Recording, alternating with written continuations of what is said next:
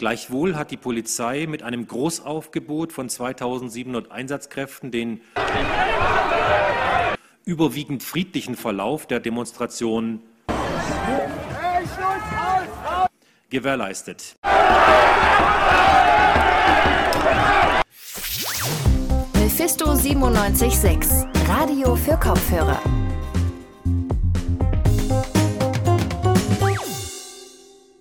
Überwiegend friedlich, so hat der sächsische Innenminister Roland Wöller die Anti-Corona-Demo heute bezeichnet. Die Bilder vom Samstag, die sprechen aber eine ganz andere Sprache. Und damit herzlich willkommen zu einer neuen Folge Radio für Kopfhörer. Ich bin Johannes Bundemann. Ja, am Samstag war es soweit. Maskengegner nicht nur aus Leipzig, sondern aus ganz Deutschland haben sich getroffen, um gegen die Corona-Regeln zu demonstrieren. 27 Veranstaltungen waren insgesamt angemeldet, unter anderem auf dem Augustusplatz. Ich zum Beispiel wollte am Samstagabend durch die Innenstadt und habe bald festgestellt, mit der Straßenbahn komme ich da nicht mehr durch. Letztendlich bin ich dann gelaufen. Im Innenstadtring habe ich dann Menschenmengen vorgefunden, die am Hauptbahnhof entlang marschiert sind, in einiger Entfernung beobachtet von der Polizei. Am Augustusplatz waren dann noch mehr Leute, angesammelt in größeren und kleineren Gruppen, Kerzen in den Händen und Sprechchöre bildend. Auch eine kleine Bühne war aufgebaut, aber fast niemand war zu sehen mit einer Mund-Nasen-Bedeckung. Auch hier stand die Polizei nur am Rand, eingeschritten ist da niemand. Ich bin letztlich ohne Zwischenfälle da durchgekommen, aber andere hatten nicht so viel Glück. Mehr als einmal ist die Situation eskaliert. Deshalb wollen wir uns heute fragen, wie konnte es dazu kommen? Bei mir zugeschaltet von Homeoffice zu Homeoffice ist jetzt Tristan Kühn. Hi Tristan. Johannes. Tristan, gehen wir es vielleicht mal Schritt für Schritt durch. Wieso durften diese Demos stattfinden, obwohl ja im Vorfeld eigentlich klar war, an die Hygieneauflagen wird sich da kaum jemand halten?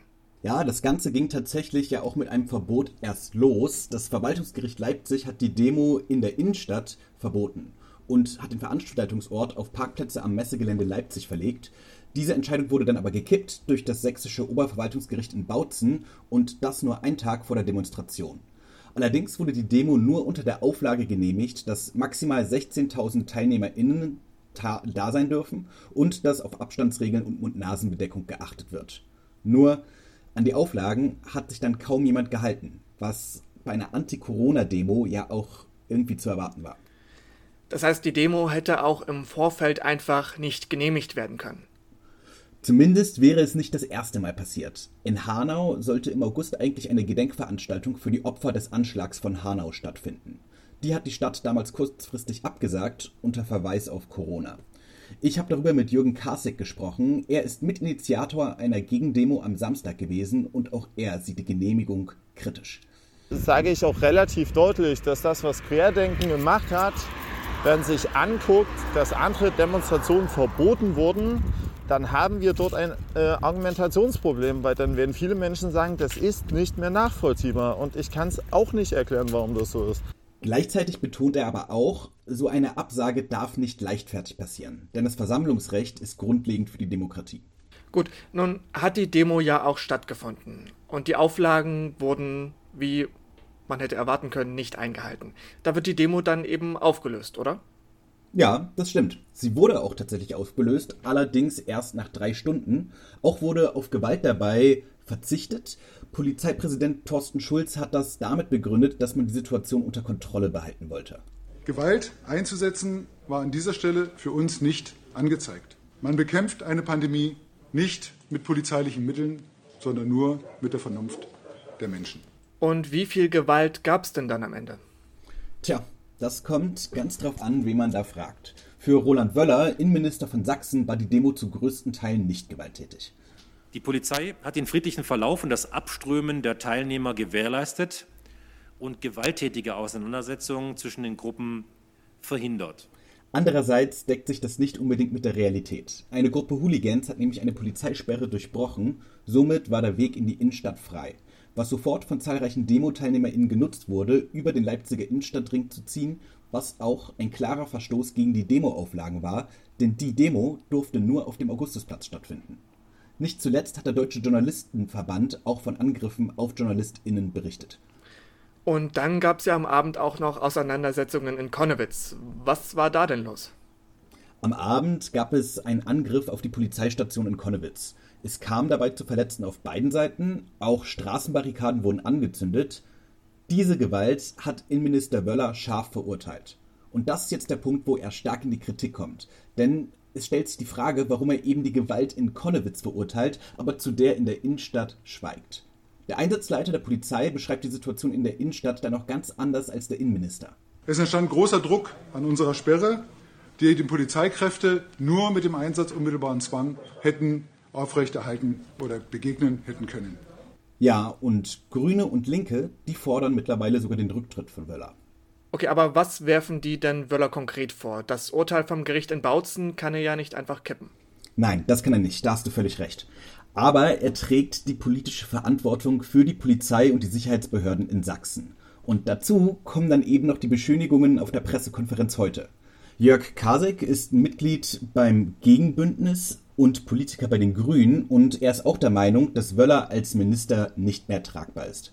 In dem Moment, wo der Innenminister sich dann einseitig zu Konwitz positioniert, ohne das, was vorher geschehen ist, dazu was zu sagen, macht er relativ deutlich, dass er eben nicht äh, sein Amt ausübt äh, im Dienste der Sicherheit, sondern eine politische Agenda verfolgt. Und das muss ich ganz deutlich sagen. So ein Mann ist nicht tragbar. So ein Mann äh, gewährleistet nicht die Sicherheit. Und nicht nur landespolitisch wird das Thema diskutiert, auch hier in Leipzig soll morgen im Stadtrat eine Diskussion darüber stattfinden, wer für die Szenen am Samstag denn jetzt verantwortlich ist. Wir haben über die Ausschreitungen in Leipzig gesprochen und was das für politische Auswirkungen hat. Die Infos hatte Tristan Kühn. Danke dir, Tristan. Sehr gerne. Heute am 9. November denken wir zurück an ein schreckliches Ereignis in der Geschichte. Vor 82 Jahren wurden hier in Deutschland in der Nacht vom 9. auf den 10. November unzählige Synagogen in Brand gesteckt und zahlreiche Jüdinnen und Juden von den Nationalsozialisten ermordet. Die Reichspogromnacht, an die wird jährlich erinnert und deshalb ist heute ein Experte für jüdische Geschichte in Sachsen bei uns zu Gast, der Historiker Daniel Ristau. Guten Tag, Herr Ristau. Guten Tag. Zusammen wollen wir über das jüdische Leben in Sachsen und insbesondere hier in Leipzig sprechen. Herr Ristau, Sie haben ja zu den Novemberpogromen in Sachsen geforscht, aber beginnen wir vielleicht erstmal vor der Machtübernahme der Nationalsozialisten im Jahr 1933. Wie viele Jüdinnen und Juden lebten denn damals circa in Leipzig? Und wie präsent war das jüdische Leben im Leipziger Alltag? Es gab 1925 eine Volkszählung, die mit Abstand größte jüdische Gemeinde mit rund 12.600 Mitgliedern gab es in Leipzig, wo auch zahlreiche Vereine aller religiösen Strömungen von liberal über orthodox bis zionistisch existierten. Im Alltag präsent waren diese Personen an vielerlei Stellen. Viele von ihnen waren integriert, verstanden sich als Deutsche und als Leipziger. Sie betrieben ihre Geschäfte in der Stadt und prägten gerade in Leipzig etwa mit den großen Warenhäusern von Bamberger und Herz, Held und Gebrüder Ori auch das Stadtbild. Sichtbar in Leipzig sind seit der Mitte des 19. Jahrhunderts auch die Einrichtungen der jüdischen Gemeinde geworden, etwa die große Gemeindesynagoge in der Gottschedstraße oder die Synagoge Etzheim in Apelsgarten, die, wie die jüdischen Friedhöfe, das Stadtbild mitprägten. Konnte man denn als jüdischer Mensch damals sein Leben frei entfalten, beziehungsweise inwiefern war, von, äh, war vor 1933 der Antisemitismus schon präsent? Natürlich gab es in Sachsen vor 1933 Antisemitismus. Das gilt auch für Leipzig. Antisemitische Grundstimmungen waren in verschiedenen Bevölkerungskreisen fest etabliert, etwa im Beamtentum, im Militär oder auch in Kirchenkreisen.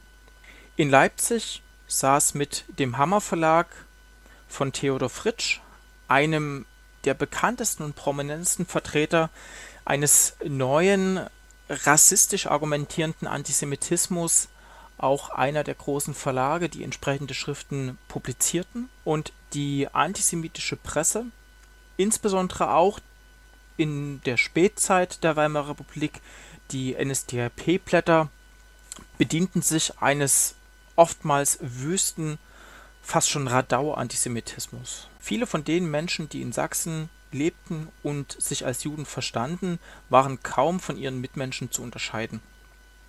Und sie verstanden sich oftmals genauso als Deutsche wie ihre Mitbürger.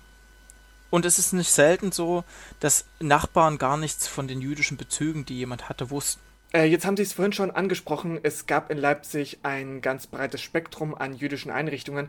Welche davon sind denn in der Nacht des 9. November 1938 angegriffen worden? Und wie liefen diese Pogrome in Leipzig jetzt konkret ab? Wir haben am 9. November und auch schon in, am Vortag in Leipzig große Parteiveranstaltungen anlässlich des 15. Jahrestags des gescheiterten Hitlerputsches in München von 1923. Von München aus ist dann am Abend des 9. November die reichsweite Pogromgewalt ausgelöst worden. Und es ist dann in Leipzig so, dass entsprechend Trupps zusammengestellt werden, denen teilweise Mitglieder des nationalsozialistischen Kraftfahrerkorps angehörten oder eben SA-Angehörige oder weitere Parteiangehörige und die dann den Auftrag erhielten, bestimmte Synagogen anzugreifen oder eben bestimmte Einrichtungen anzugreifen. Während des Pogroms in Leipzig wurden fast alle Synagogen angegriffen und demoliert. Die großen Gemeindesynagogen in der Gottschedstraße und die Etzsheim-Synagoge waren niedergebrannt. Die heute von der jüdischen Gemeinde genutzte Synagoge in der Keilstraße überstand die Pogrome nur deswegen, weil sie innerhalb der Wohnbebauung ähm, eingebaut gewesen ist und ein Feuer dort auch die umliegenden Gebäude bedroht hätte. Neben den brennenden Synagogen, die es also auch in Leipzig gegeben hat, und die oftmals synonym für die Pogrome stehen, wurden aber auch jüdische Einrichtungen wie die Karlebach-Schule demoliert. Ähm, das Fried die Friedhofsgebäude des neuen jüdischen Friedhofs wurden in Brand gesetzt und wir haben Brandlegungen bei Kaufhäusern wie Bamberger und Herz am Augustusplatz. Um die Dimension deutlich zu machen, die Angriffe auf die Gemeindeeinrichtungen und Synagogen, die ganz oft auch fotografisch dokumentiert worden sind, sind aber nur ein ganz, ganz kleiner Teil dieser massiven und brutalen Gewalt gewesen, die auch in Leipzig die Verfolgten erfasste. Darüber hinaus, und diese menschliche Dimension geht oftmals verloren, wurden die als Juden Verfolgten an vielen Stellen misshandelt, so etwa im Flussbett der Parthe, und es gab über 550 Festnahmen, von denen etwa 400 Personen in Konzentrationslager überstellt worden sind, wo sie oftmals weiterer Gewalt ausgesetzt worden sind. Es gab direkt im Kontext der Pogrome in Leipzig auch zwei, ähm, zwei Mordfälle. Zum einen wurde der Arzt Felix Benno Kohn und zum anderen der Kaufmann Rachmiel Preismann Opfer dieser direkten Gewalt. Wie war denn nach dieser Nacht die oder nach diesem Ereignis die Reaktion der verbliebenen Jüdinnen und Juden? Gab es da noch eine weitere Auswanderungswelle beispielsweise? Es ist sehr unterschiedlich, wie die als Juden Verfolgten diese Gewalt wahrnahmen. Ähm, einige Personen setzten alles daran, unterzutauchen, andere waren aus Angst in Schockstarre verharrend. Viele Frauen versuchten ihre Männer aus den Konzentrationslagern freizubekommen, aber allen war im Grunde klar, eine weitere Existenz im Deutschen Reich und auch in Leipzig ist auf Dauer wahrscheinlich kaum möglich, denn nach dem Pogrom wurden mit weiteren Verordnungen die Wirtschaftstätigkeit von als Juden verfolgten Menschen ähm, absolut eingeschränkt. Sie mussten die Schaufenster und Fassaden ihrer zerstörten Geschäfte selbst wiederherstellen und zudem wurde ihnen noch eine Strafzahlung in Höhe von einer Milliarde Reichsmark auferlegt. Für viele war das der Anlass danach nochmal intensiv, um Emigration sich zu bemühen, so dass im gesamten Deutschen Reich äh, nach den Novemberpogromen bis zum Beginn des Zweiten Weltkriegs etwa nochmal so viele Personen emigrierten, wie von 1933 bis zu den Novemberpogrom. Blicken wir vielleicht nochmal abschließend auf die Gegenwart. Ich habe heute bei der Vorbereitung auf dieses Gespräch gelesen, im Jahr 1945, nach Ende des Zweiten Weltkriegs, haben dann in ganz Leipzig nur noch etwa 24 Jüdinnen und Juden gelebt. Wie ist das heute? Ist der jüdische Glauben in Leipzig wieder präsent wie vor 1933 und äh, gibt es heute wieder sowas wie eine jüdische Gesellschaft hier?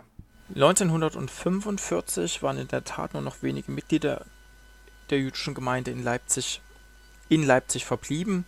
Die jüdische Gemeinde konnte sich aber dort wieder gründen und hatte auch bis zum Ende der DDR Bestand und sie war neben Karl-Marx-Stadt und Dresden eine der drei großen jüdischen Gemeinden, wobei die Mitgliederzahlen bis zum Ende der DDR kontinuierlich nach unten ging, weil die Gemeinden chronisch überaltert waren und keine neuen Mitglieder nachkamen oder kaum neue Mitglieder nachkamen. Nach 1990 hat jüdisches Leben auch in Leipzig wieder Zuwachs bekommen und das lag vor allem daran, dass wir eine große Zahl an Personen hatten, die aus den ehemaligen Ostblockstaaten nach Sachsen und nach Leipzig zugewandert sind und das jüdische Leben mit einem ganz anderen kulturellen Hintergrund wieder belebt haben, wenn Sie etwa an die jüdische Woche denken oder eben auch die vielfältigen Veranstaltungen, die von der jüdischen Gemeinde mit organisiert werden. Die Leipziger jüdische Gemeinde hat heute etwa 1300 Mitglieder. Das ist natürlich zahlenmäßig kein Vergleich zu den 12.600 vor 1933, aber sie sind wieder präsent und prägen auch die Leipziger Kultur mit. Präsent ist heute auch eine Erinnerungslandschaft, die die Geschichte der Verfolgung und jüdischen Lebens in Leipzig über Denkmale, Gedenktafeln, Stelen und Stolpersteine so vielfältig in Erinnerung zu halten sucht und die über vielzählige Vereine und Einzelforscher dieses Thema heute bearbeitet. Leider sind auch antisemitische Übergriffe weiterhin an der Tagesordnung, doch, und so bleibt es auch zu hoffen, mit Leipzig als weltoffener Stadt, dies, dies auch schon früher gewesen ist, kann man dem hoffentlich in Zukunft weiter begegnen. Herr Riestau, herzlichen Dank für das Gespräch und hier in Leipzig findet heute um 19 Uhr noch ein Gedenkgottesdienst statt. Das war's für Radio für Kopfhörer heute. Die nächste Folge gibt's dann am Mittwoch, hoffentlich wieder mit ein paar positiveren Themen. Bis dahin, passt auf euch auf. Mein Name ist Johannes Bundemann und ich wünsche euch noch einen schönen Abend. Mephisto 976, Radio für Kopfhörer.